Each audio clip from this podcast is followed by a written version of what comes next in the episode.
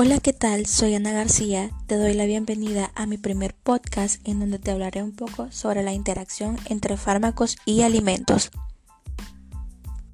Respecto a la interacción entre fármacos y nutrientes, en primer lugar se debe determinar cuándo esta interacción es importante y eso será cuando la interacción provoque alguna alteración en el efecto del fármaco, es decir, cuando se pierda el efecto farmacológico, cuando se causen efectos tóxicos o cuando se afecte la utilización de nutrientes.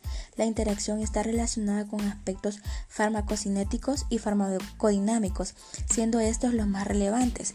Conceptualizando estos dos términos, la farmacocinética es la que estudia los procesos del fármaco a los que está sometido a través de su paso por el organismo, desde el momento que fue depositado hasta su total eliminación o excreción. Y la farmacodinámica nos da a entender la relación entre el fármaco receptor. Hay interacciones que afectan la absorción. Un buen número de interacciones tienen lugar en la vía oral, ya que en la mayoría de los fármacos se administran por esta vía y por ella ingresan los alimentos.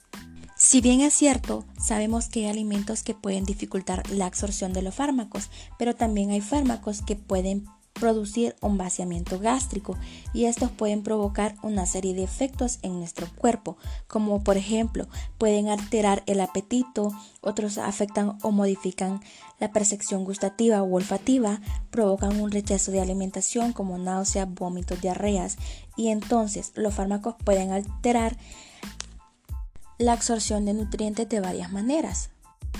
Mencionaré algunos fármacos que de cierta manera modifican en diversas partes a nuestro organismo, ya sea porque disminuyen o aumentan nuestro apetito o que porque producen resequedad o modifican nuestro sabor de boca. En estos están las anfetaminas, las ibutraminas, los antihistamínicos, los corticoides, el metronidazol, el cloranfenicol y los anticolinérgicos. Y también hay interacciones que afectan la eliminación. Después de la absorción y la distribución se produce el metabolismo del fármaco, es decir, su eliminación. En estas hay dos fases, una que es muy importante que son la de oxidación y reducción e hidrólisis y las fases de conjugación, que es la más relevante.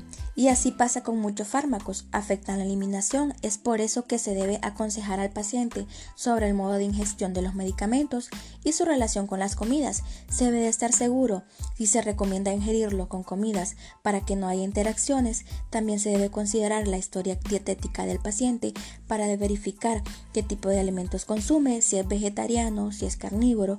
Esto para determinar si algún nutriente está ausente de la dieta y evaluar los cambios y hábitos alimenticios.